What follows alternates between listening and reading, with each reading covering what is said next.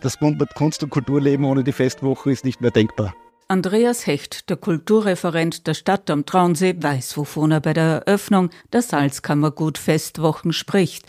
Und Elisabeth Schweger, die Intendantin der Kulturhauptstadt Salzkammergut 2024, ist stolz darauf, dass der diesjährige Festwochensommer mit Texten von Stefan Zweig beginnt.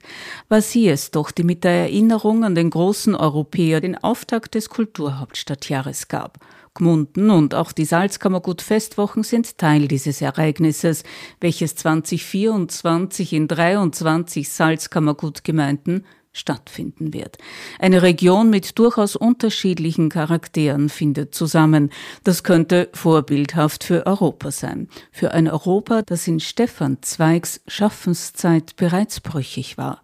Letztendlich trieb die Machtergreifung der Nationalsozialisten 1933 den Pazifisten im Jahr 1934 in die Emigration. Geträumt hatte Stefan Zweig in den 1920er und 30er Jahren von einem vereinten Europa, dessen Stärke im künstlerischen und geistigen kulturellen Erbe liegt und das Potenzial zu einem friedlichen Miteinander hätte. Zur Eröffnung der 37. Salzkammergut Festwochen las der aus Gmunden stammende Schauspieler Fritz Karl aus Stefan Zweigs Texten. Wenn der Österreicher Stefan Zweig von Europa spricht oder schreibt, und beides tut er oft, so verwendet er gern die Formulierung von der geistigen Einheit der europäischen Kultur. Nicht nur in Vorträgen und Zeitungsartikeln, auch in Büchern entwirft er die Vision eines Kontinents, dessen wahre Identität nicht von den Mächtigen, von Politik und Kapital, sondern von den Künstlern aus Literatur, Musik, Theater und bildender Kunst geprägt wird. Gemeinsam ist ihnen die Sympathie für das andere. Sie überschreiten Grenzen von Nation, Historie und Religion. Ihr Werk ist geprägt von Kosmopolitismus. Sie sind überzeugt von internationaler Solidarität. Die Basis ihres künstlerischen Programms hat durchaus eine gesellschaftspolitische Dimension. Die Koordinaten heißen Toleranz, Respekt vor dem Fremden, Aufklärung, Menschenrechte.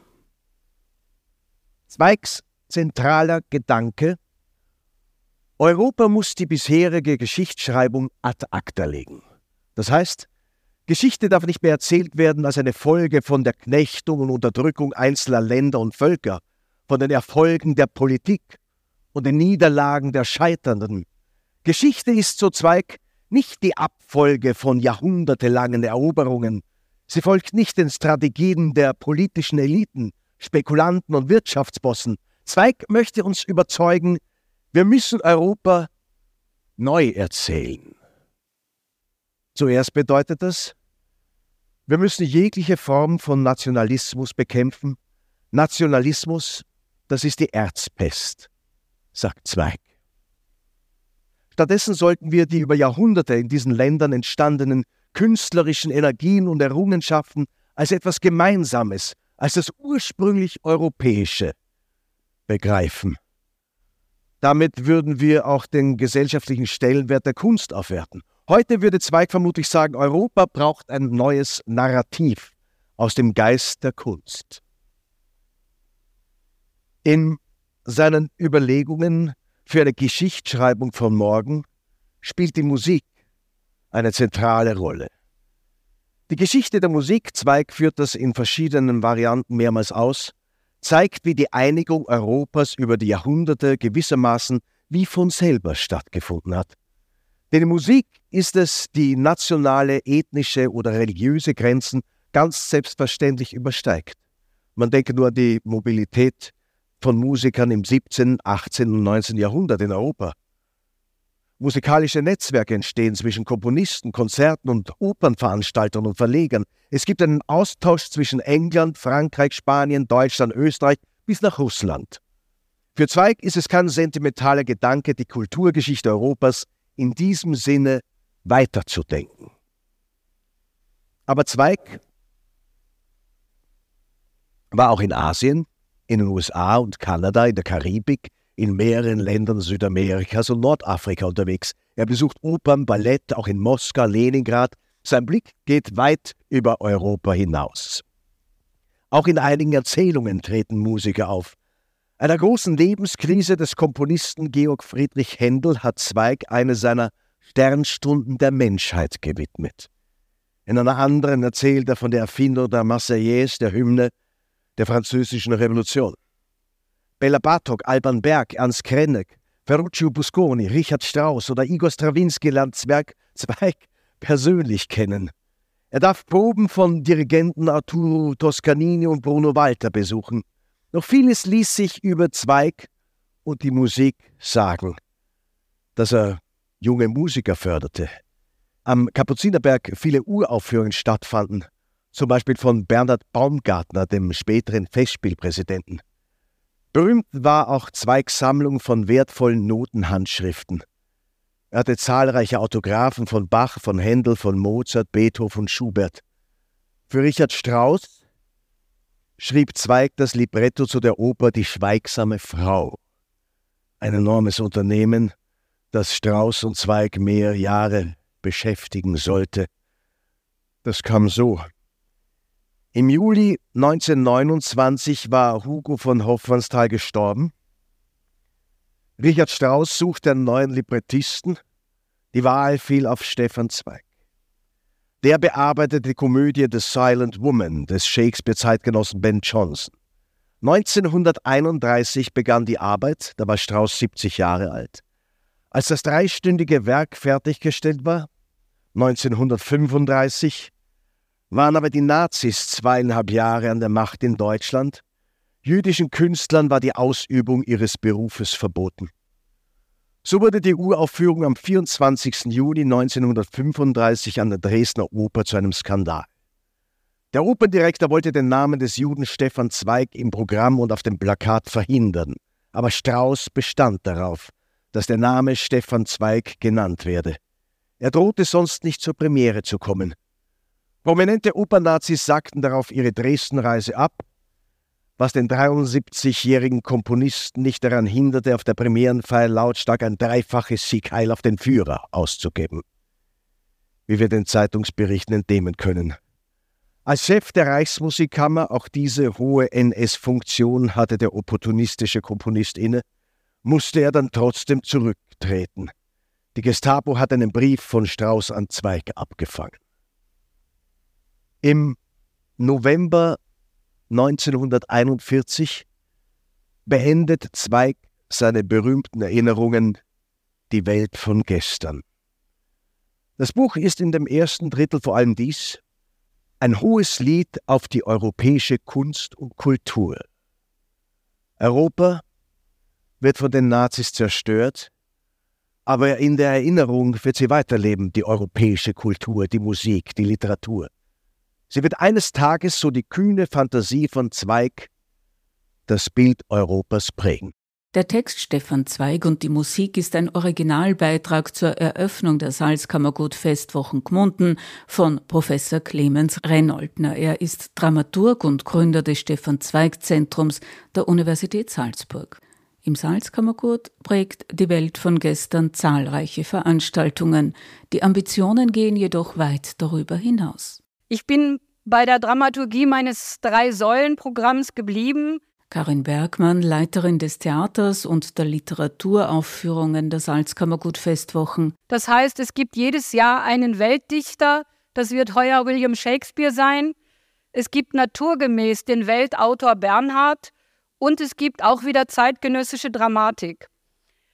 Shakespeare, das heißt für mich ganz große Poesie, große Komödiantik und der Sturm, das heißt für mich ein Plädoyer für Humanismus und ein großes Schauspielerfest. Wie im letzten Jahr habe ich auch heuer ein ganz junges Leading-Team engagiert. Der junge Niederösterreicher Moritz Beichel wird inszenieren. Er ist Nestroy-Preisträger als bester Nachwuchs im Bereich Regie. Und er wird gemeinsam mit arrivierten Schauspielerinnen und Schauspielern den Sturm auf die Bühne bringen. Wir freuen uns auf Kammerschauspielerin Sona MacDonald auf Josephine Bloeb und auf den seit dem letzten Jahr im Reigen wirklich als Publikum entdeckten Sebastian Wendelin. Unser Weg ist nachhaltig. Johanna Mitterbauer, kaufmännische Leiterin der Salzkammergut Festwochen. Nach der Premiere und zwei Folgevorstellungen geht der Sturm ab Herbst nach Klagenfurt, wo zwei der schönsten Seen Österreichs bildlich ineinander verschwimmen. Es werden Ressourcen geschont und neben wirtschaftlichen Effekten wird auch die künstlerische Vielfalt erhöht und das Stück für mehr Menschen erlebbar gemacht. Shakespeare wird es auch noch in Zusatzveranstaltungen geben, unter anderem mit Birgit Minichmeier und Joachim Meyerhoff. Es wird ein Jugendprojekt geben, szenische Lesung, Shakespeare und Film und Musik, das wir machen gemeinsam mit Ensemblemitgliedern des Burgtheaters, mit Schülerinnen und Schülern der Landesmusikschule Gmunden und dem BRG Vöcklerbruck.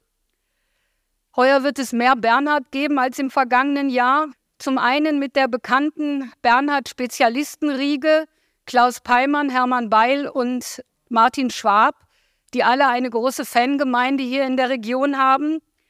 Es wird eine szenische Lesung von Ritter Dene Voss geben. Laut Thomas Bernhard ein Stück für drei intelligente Schauspieler.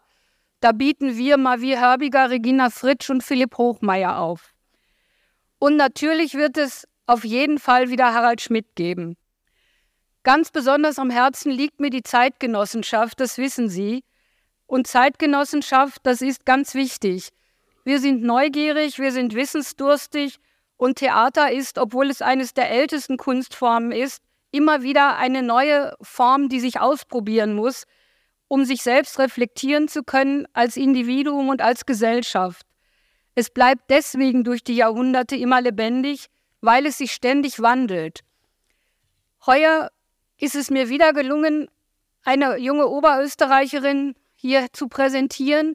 Oberösterreich ist, was zeitgenössische Dramatik betrifft, eigentlich eine wirkliche Fundgrube.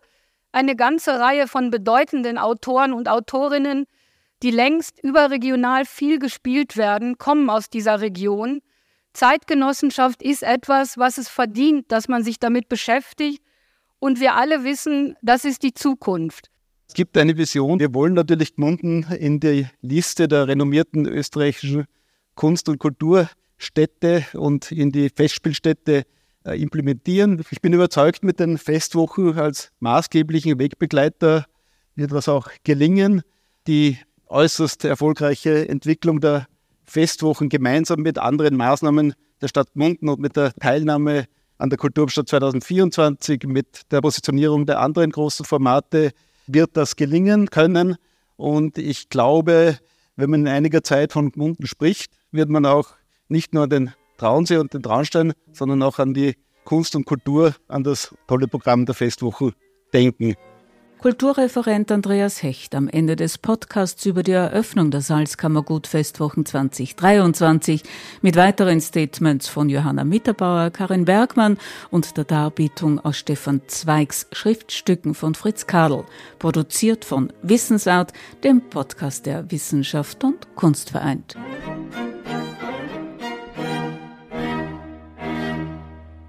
Auf bald, sagt Elisabeth Juliane Nöstlinger.